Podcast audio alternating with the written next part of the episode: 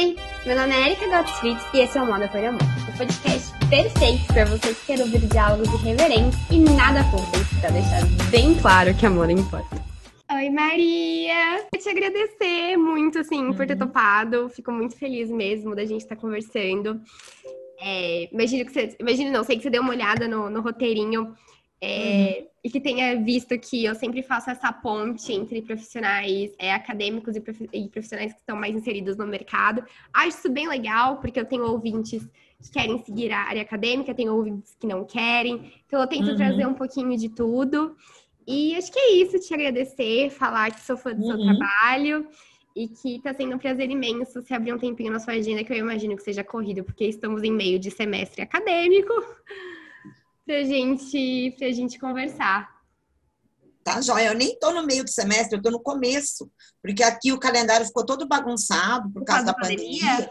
Isso. E eu a, entrei em sala de aula semana passada. Então, estou no início Deus. de semestre. É primeiro semestre de 2022, nesse momento. Que loucura! É, presencial depois de dois anos, né? Longe. Então, enfim, reacostumando com tudo, aula de máscara para sala com 58 pessoas, porque muita gente, tipo, não queria fazer online, preferia uhum. fazer ao vivo. Aí volta é aquele monte de gente, mas bora lá, estamos aqui, né? Deixa eu perguntar para você como é que foi essa adaptação para o online e agora de novo para o presencial? Tem algum modelo Olha, para o online, eu não tive dificuldade nenhuma, tá? Vou te dizer assim que eu achei ótimo, né? Assim, só é ruim a coisa da participação dos alunos, né? É. Porque muitos não abrem a câmera, ficam ainda mais intimidados. E quando você está na sala, você está vendo as carinhas ali, mesmo de máscara, né? Uhum. E você consegue interagir mais, porque eu sou muito assim, de interagir com,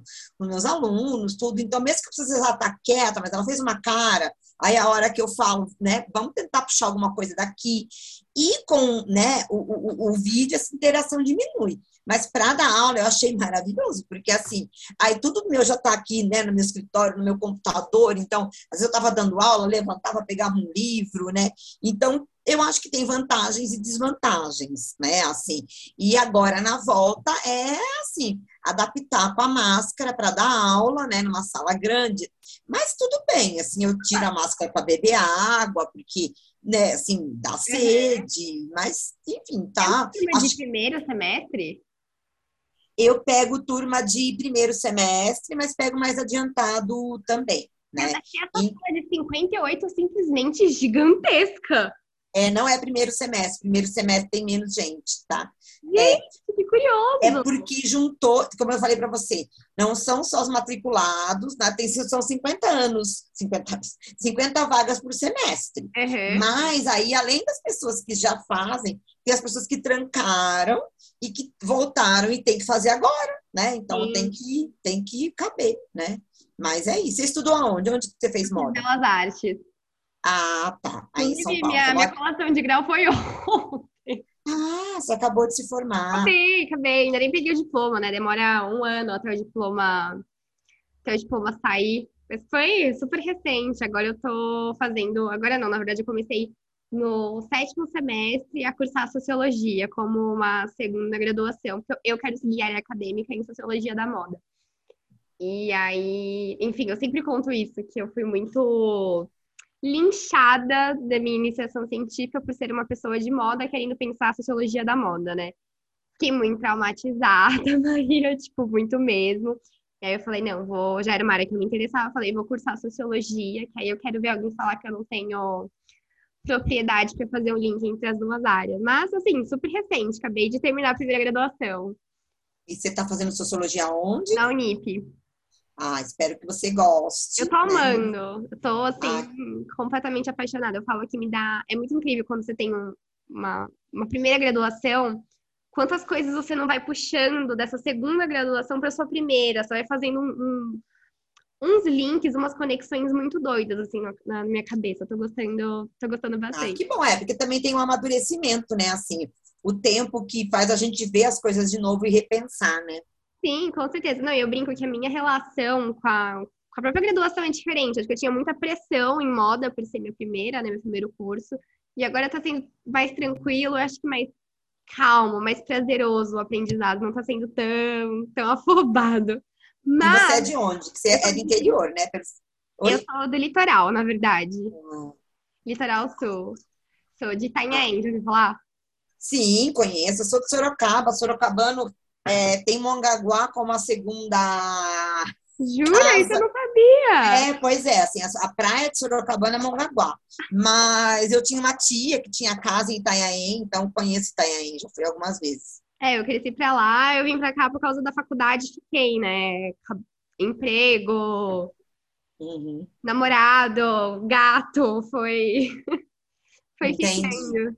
Mas eu queria saber um pouquinho da sua história, como que você foi parar nesse campo de estudo, é, como, como, como que foi a sua aptidão para ingressar na academia, para lecionar? Foi alguma coisa que sempre existiu de você? Tipo, eu sempre falei desde pequena que eu queria dar aula, porque eu falo pelos cotovelos e eu adoro ensinar. E eu sempre gosto de ouvir das pessoas como que foi, como que foi a, foi a trajetória delas. Aí, se você puder me contar um pouquinho. Tá, joia. Agora já tá gravando, né? Tá. então tá bom.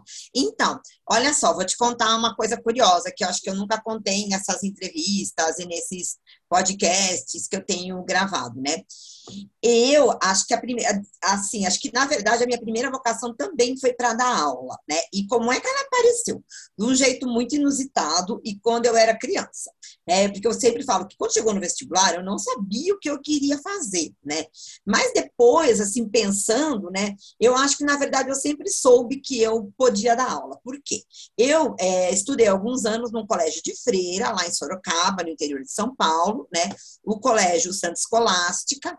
É, e quando eu estava no pré, né, no, no, no, no, ano anterior aí a, a primeira série, a professora de religião foi lá na sala e contou a história de São Bento e Santa Escolástica, né? É, que era um colégio beneditino, e uhum. contou a trajetória deles.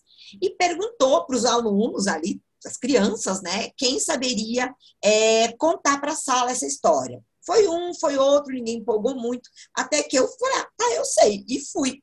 E aí, a Madre Terezinha me amou, né? A sala me adorou, porque eu, eu não sei como, porque eu confesso a você que eu já nem lembro mais a história com detalhes, né? Mas a turma, tipo, dava risada, se empolgou com a história. Aí dali eu fui contar essa mesma história na clausura. Minha mãe não podia entrar na clausura, mas eu entrei na clausura. Fui contar para todas as classes, né, ali do colégio. Eu tinha sete anos, né? E eu me senti uma superstar, sabe? Assim, falava, nossa, né? Tô arrasando aqui. Que fofa. E acabou. Oi? Que fofa. É, e acabou que as madres começaram a achar que eu tinha vocação e começaram a me chamar de irmã Claudinha, de irmã Claudinha. E eu estava achando aquilo maravilhoso, porque o que, que uma criança quer, né? Além, quer dizer, eu que sempre fui muito, muito extrovertida, do que assim ser famosa. Né? Então eu estava achando o máximo ser famosa na escola.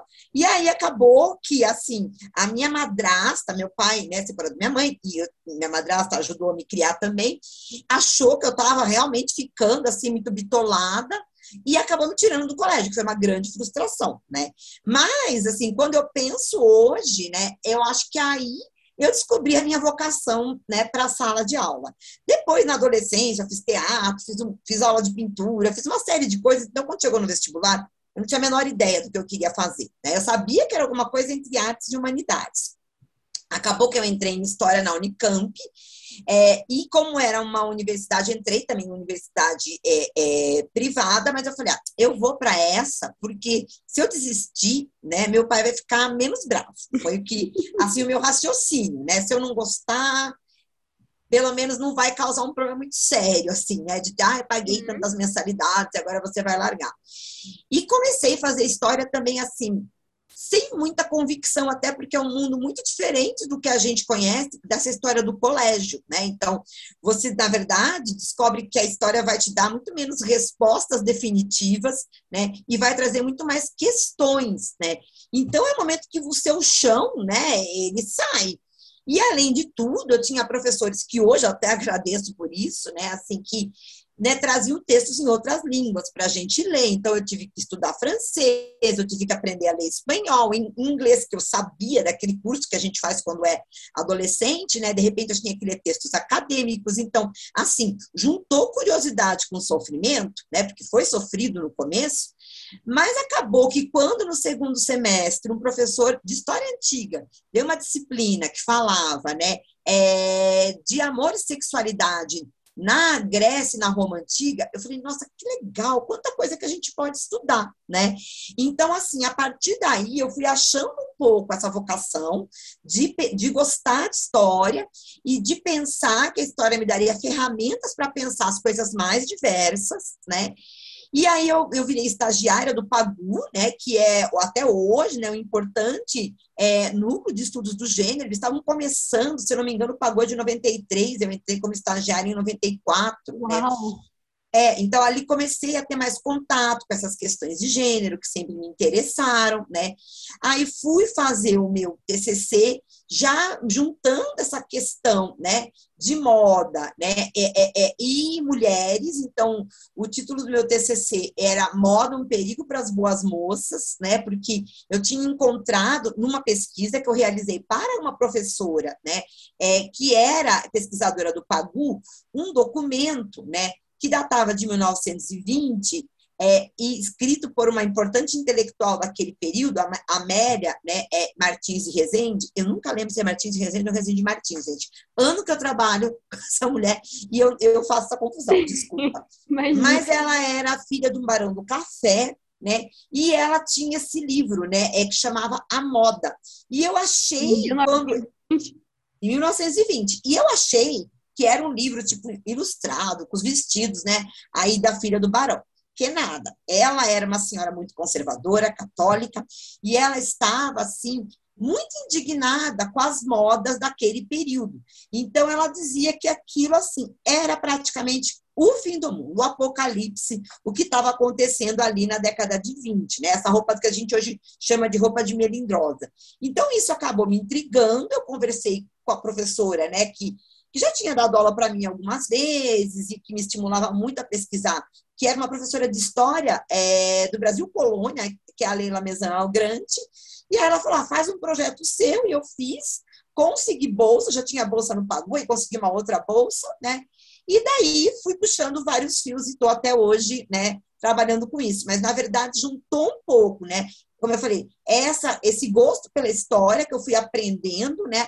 Vendo como a metodologia da história me permitia, ou as metodologias, estudar uma série de coisas, esse interesse, né, por é, história das mulheres, relações de gênero, que eu sempre tive, né, e uma professora maravilhosa que me estimulou a pesquisar, né, porque eu acho que isso é muito importante dizer, porque eu podia ter tido essa ideia e ninguém ter dado trela, né? ideia. É, e a professora que nem era do período, né? Porque na história a gente tem isso, né? De trabalhar cada um com um período, me estimulou, né? Então acabou que a moda era uma coisa que eu gostava, eu sempre gostei, mas ela entrou no primeiro momento para eu entender a história das mulheres e depois eu acabei entrando de cabeça nesse universo, né? Aí da história da moda.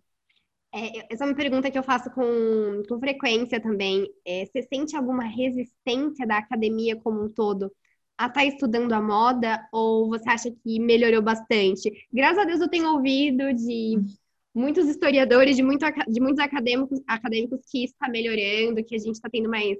A galera está tendo mais empatia com esse, com esse, campo de estudo, mas a gente sabe que, querendo ou não, a gente ainda sofre muito preconceito, né? A galera ainda fala que é muito fútil, que não tem muito que ser estudado. Como que você enxerga isso? Então, como eu te disse, né? Eu, no meu caso, eu, eu comecei a estudar isso num programa de história, né? Então, assim, no, primeiro na graduação e depois no mestrado, história, com nenhum professor que entendesse disso, né? A minha uhum. orientadora de mestrado e doutorado, ela tinha estudado Revolução de 30, tenentismo, mas ela já era aposentada e estava fazendo a biografia de uma mulher das elites, né, é, do Rio de Janeiro do final do século XIX. E assim, ali no meu departamento, eu vou ser muito sincera, que é assim, uma vez que meu trabalho era feito com muita seriedade, né, eu nunca, nunca recebi, nunca tive, ouvi piadinha de professor, nunca, é, nem de colega, nada, assim, pelo contrário, sempre, sempre fui muito, talvez eu seja uma exceção, eu não sei, né, mas assim, eu sempre fui muito bem acolhida, né, uhum. eu tive bolsa da FAPESP no mestrado e no doutorado, que também eu acho que é um, um sinal né, de reconhecimento, né? É, e o que eu vejo, na verdade, é assim, então, eu sinto isso, que de onde eu vim, né, eu tive uma boa acolhida e uma boa respeitabilidade, né, assim. É, o que eu sinto hoje, na verdade, é mais um problema estrutural, e aí quem é jovem, né, ainda está entrando na graduação, talvez não entenda com clareza o que eu estou falando, mas é assim, ó nós, pesquisadores, professores pesquisadores, para que a gente faça as nossas pesquisas, a gente precisa de verba de pesquisa, a gente precisa de ter bolsa para os nossos alunos fazerem parte da nossa pesquisa, a gente precisa de dinheiro para comprar livro, para viajar para congresso, para uma série, para organizar eventos, né? Não é e aí, parece. É, exatamente. E aí é que é a questão. Por quê? Eu venho tentando, eu tenho uma boa produção, né, assim, em termos de artigo, livro, etc. E eu já estaria dentro de uma categoria que, né, que o CNPq, né, é, ele chama de bolsista. Eu poderia eu sou uma pessoa que produz muito. Uhum. E eu já tentei algumas vezes o que eles chamam de bolsa produtividade em pesquisa. E aí, é, é uma bolsa que você recebe, né, para você investir na tua pesquisa. Ela traz dinheiro para o teu programa de pós-graduação. Legal. Né?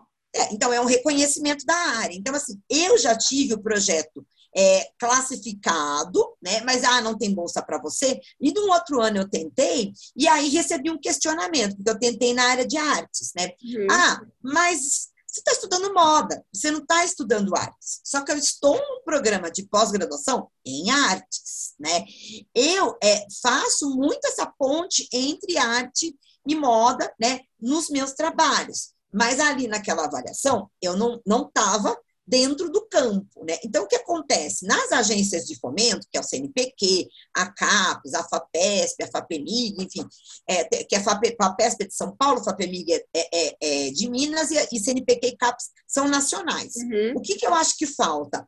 A, eles reconhecerem a interdisciplinaridade. Né? Porque o que acontece? Uhum. Hoje, eu sou uma historiadora que está no Instituto de Artes e que faz pesquisas né, sobre história da moda, gênero, cultura visual, e para isso, realmente, eu vou utilizar, a minha base sempre vai ser a história, mas eu estou trabalhando com um objeto que ele é interdisciplinar, que ele dialoga com a sociologia, com a antropologia, com até com a economia, né? Então, acaba que dentro de critérios que classificam os saberes, né? Entre, coloca numa caixinha, isso é, é isso, isso é aquilo, eu acho que a moda sofre com isso, entendeu? É, mas, como eu te disse, no meu entender, é uma coisa estruturante que vem desses, desses órgãos governamentais e, sobretudo, do CNPq, porque a CAPES tem é, o, o interdisciplinar. Quando eu organizei aqui em Juiz de Fora, em 2017, um evento internacional que chamava Histórias do Vestir Masculino, eu consegui financiamento da CAPES para organizar esse evento, porque a CAPES valoriza a interdisciplinaridade e o CNPq não valoriza. Então, eu acho que, assim, hoje, as, as, as agências estaduais já são também mais flexíveis nesse sentido, uhum. sabe? Mas a grande agência, assim, de mais prestígio, né? É porque o, o topo da carreira de um pesquisador é ele chegar professor titular na sua universidade, o que você faz com o tempo, você tem que ter um tempo de casa, eu não tenho esse tempo ainda, ou você conseguir essa bolsa. E essa bolsa, critério de produção eu atendo. O que eu não atendo é o que eles esperam assim, que fosse uma coerência em termos de objeto, porque é isso que eu te falei, eu acho muito difícil colocar a moda numa caixa só, né? Muito Falar é isso ou é aquilo, tá? Então eu acho que é isso. Agora, se tem gente que acha pouco, que acha bobagem, ai, nem a pessoa nem, nem perto de mim chega, porque já sabe que eu não vou dar muita atenção, né? Mas essa questão da interdisciplinaridade, eu acho que não é só uma questão é, governamental, não. Eu acho que é uma coisa de senso comum mesmo, que a galera tá no imaginário, tá no imaginário social, tá no imaginário da grande maioria das pessoas. É, eu, eu, pelo menos, sofri muito como, como graduanda em moda. Todo o preconceito que existe, né, de é, nossa, mas você tá fazendo moda, qual é a importância disso? Até, nossa, mas você vai fazer sociologia agora, que raios tem a ver moda com sociologia? E é engraçado, porque para mim é um negócio tão translúcido e tão, tão simples quanto água, assim, é um negócio muito muito óbvio, mas faz parte. E deixa eu te perguntar, você sente que é, tem vindo dos seus alunos esse, esse desejo pela pesquisa, essa vocação acadêmica, tem aumentado isso? Porque acho que também até vou falar da minha, vou falar da minha, da minha instituição, tá? Que é o que eu tenho de, de experiência. Na minha instituição, eu senti que a pesquisa não era algo muito valorizado em moda. Como que funciona em Juiz de Fora? Bom, aqui a gente valoriza, né? Até porque a gente tem um, uma especificidade, que a gente tem um corpo docente, né? É, com muitos pesquisadores e com muita gente dá lá na moda e que vem das humanidades.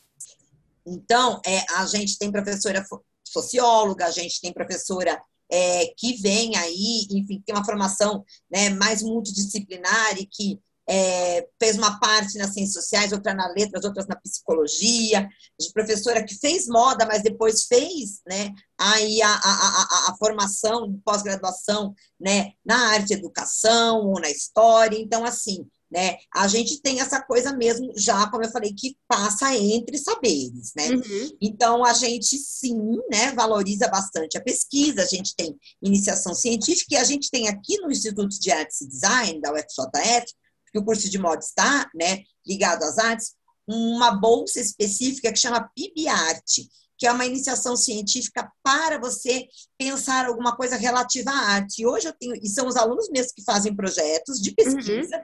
Eu tenho um aluno, que é o Ramon Vilaça, que está estudando né, é, o Denner e o Clodovil, como eles são importantes para a formação da ideia da bicha no Brasil. Que legal! Né? É, e uma outra aluna, né, a Bárbara, agora me foge o sobrenome dela, porque eu tenho outras orientandas de nome Bárbara, né, que ela estuda, né, a Zuzu Angel, ela primeiro ela queria estudar as estampas, mas acabou que ela descobriu umas coisas super bacanas, assim, a importância da Zuzu para a exportação de têxtil no Brasil, como ela é uma pessoa que é super badalada pela CASEX, que era um órgão do governo, então está entrando em umas questões de economia e tudo isso assim, foram ideias deles. O Ramon, ele trabalhou na minha pesquisa, eu tenho uma pesquisa sobre o Denner, né?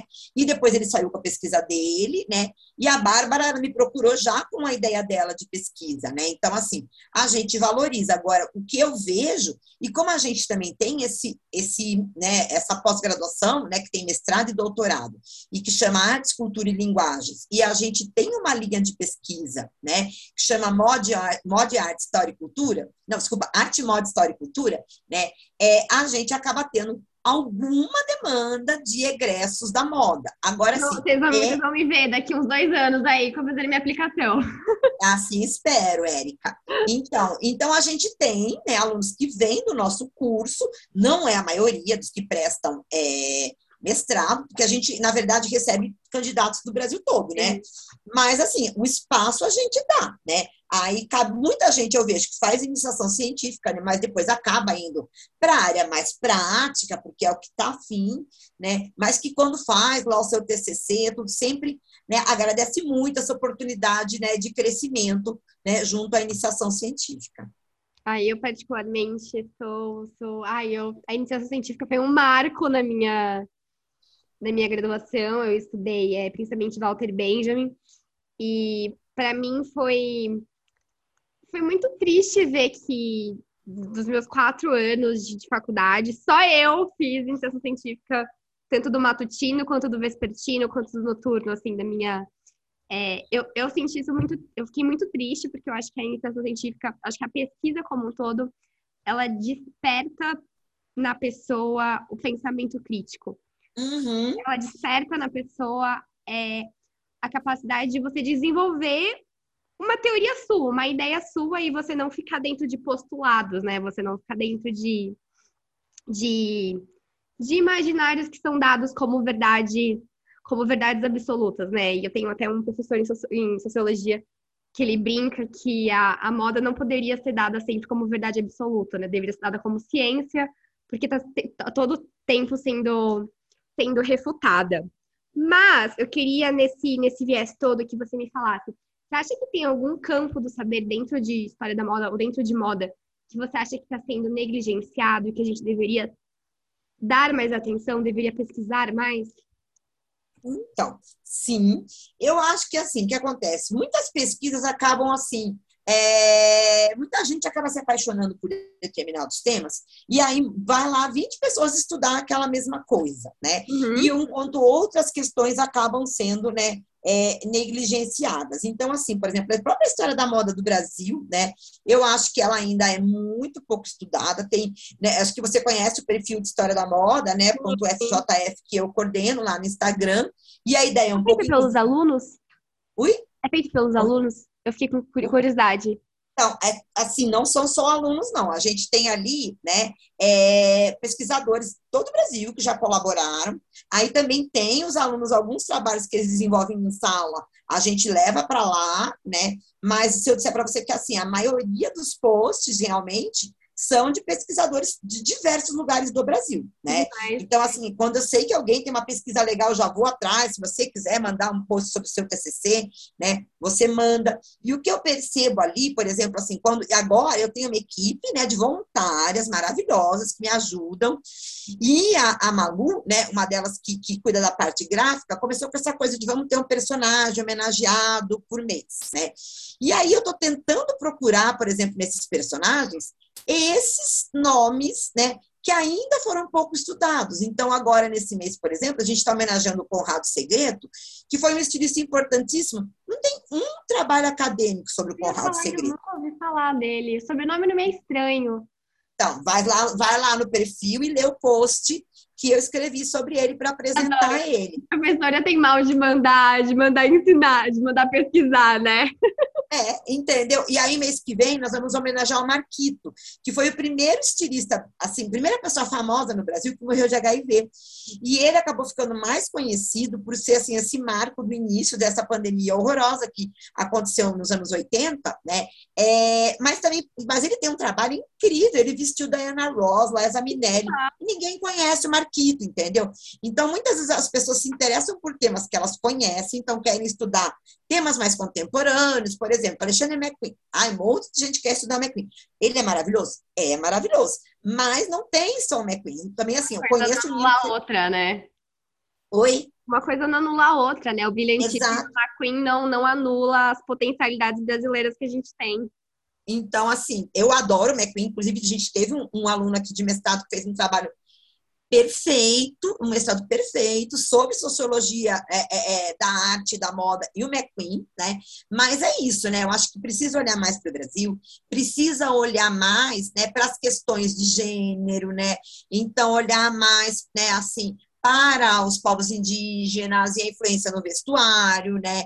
É, e também, né, as pessoas, né, os escravizados, os negros. Então, assim, eu tenho tentado, eu montei um plano de aula agora que é assim, traz tudo isso, né? E mais, acredite você, as pessoas elas cobram muito uma perspectiva decolonial, mas na hora que você leva para a sala de aula, né, alguns textos que não vão falar exatamente de moda passarela, o pessoal já fica um pouco assim, sabe? Tipo, ai, não era isso que eu queria ler. É, eu vejo que tem, é mais difícil atribuir seminário sobre esses temas do que sobre moda praia, do que sobre questões mais contemporâneas. E eu falo isso para eles, estou falando aqui, eu falo isso para eles, entendeu? Então, assim, eu acho que, né, é, de modo geral, aqui no Brasil, acho que a gente precisa estudar mais a moda brasileira. Não, eu concordo é, completamente. Eu não tive uma. Obviamente, tive algumas algumas citações a estilistas brilhantes, como a Zuzu, mas eu não tive uma, uma matéria, um semestre destinado a somente moda brasileira. Eu acho isso extremamente absurdo. Acho, acho que a gente, pelo menos na minha graduação, eu não tive uma matéria estudando a fundo a importância da indústria têxtil no Brasil, assim, como que funciona para a economia, para a sociedade. Acho que isso falta, que isso falta muito. E me responde uma coisa: aí os alunos eles têm uma matéria só destinada à história da moda brasileira? Sim, é minha, uma das minhas disciplinas. Por que, eu não fui, por que eu não fui para Juiz de Fora? Sim, a gente, essa, essa disciplina, a primeira vez que eu dei, foi no, eu trabalhei nove anos no Senac, né, em São Paulo. E eu sei uhum. que o Senac ainda tem, deve ter essa disciplina, né, e a gente tem aqui sim, né, a gente tem História da Moda 1, História da Moda 2 e História da Moda Brasileira. Fora que a gente, gente tem... tô chocada, é, que coisa maravilhosa tem uma disciplina que chama Moda e Sociedade, que é exatamente uma sociologia da moda, com a professora Elizabeth Murilho, que é minha parceira de trabalho, e ela também dá uma disciplina que chama Teorias da Moda. Eu queria aí fazer, um, fazer, um, fazer um, umas, umas. Como é que fala? uns semestres específicos de umas matérias específicas. Gente, amei! Que incrível! Pois é. Bom, mas. Ah, eu vou, não, eu tô falando que eu vou, vou ingressar pro, minha, pro meu mestrado aí, eu só preciso terminar sociologia, porque eu sou a louca de abraçar o mundo e depois não dar conta, sabe? Uhum. Mas pra gente finalizar, você tem algum indica, é, alguma indicação de livro ou de pesquisador é, brasileiro pra galera que tá começando, que quer ingressar em moda, ler algo, alguma leitura? Eu, pelo menos, senti muita dificuldade de ingressar em moda e ler, por exemplo, Lipovetsky. Vou ser sincera. Então, você tem alguma leitura que seja um abre-alas para o pessoal? Então, eu vou falar, eu vou vender o meu peixe de novo. Vende seu peixe. as pessoas a seguirem o perfil História da Moda.fjf lá no Instagram. Por quê?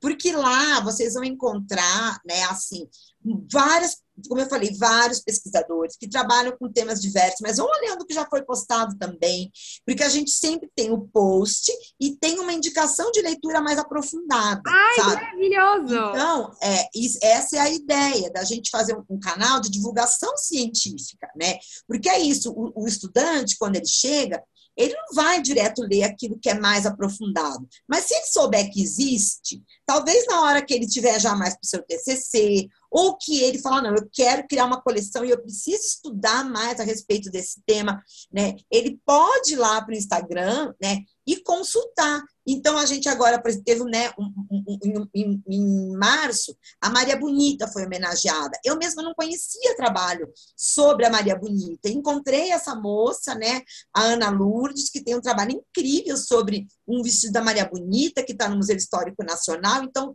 você tem os posts dela lá, que ela faz informações pontuais, mas lá no final né, do carrossel, está a indicação do mestrado dela, né, que você pode pegar ali dar um Google e ler muito mais. Então, eu não vou indicar um livro, mas eu vou indicar o que eu considero assim, que é a porta de entrada para vocês encontrarem, né, diversos conhecimentos, porque ali vocês vão encontrar muita coisa e isso é feito. É um projeto de extensão da universidade, de divulgação científica, que é feito para o grande público. Maria, perfeito. Vou com certeza olhar mais a fundo. Confesso que dei uma olhadinha rápida para preparar o roteiro para nossa entrevista.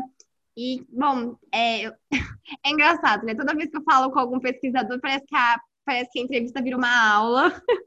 Então, eu queria agradecer por tanto, por tanto conhecimento que você passou aqui, é, por sua presença, como eu falei, pelo, pelo seu tempo na sua agenda. E te desejar um bom semestre, um bom ano letivo, é, que muitos alunos ingressem aí na, no mestrado, no doutorado, na pós-graduação, que se interessem pela pela área acadêmica e com certeza você verá, acho que minha aplicação é em Juiz de Fora. Então, tá joia, Érica. Eu agradeço a oportunidade de poder falar um pouco com você e com teus ouvintes, né? E estamos aguardando você aqui, tá bom? Com certeza. Obrigada, viu, Maria? De nada. Tchau. Tchau, tchau.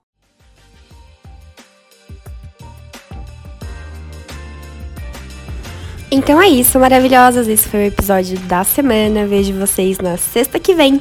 E não deixem de seguir o arroba do Moda por Amor nas redes sociais.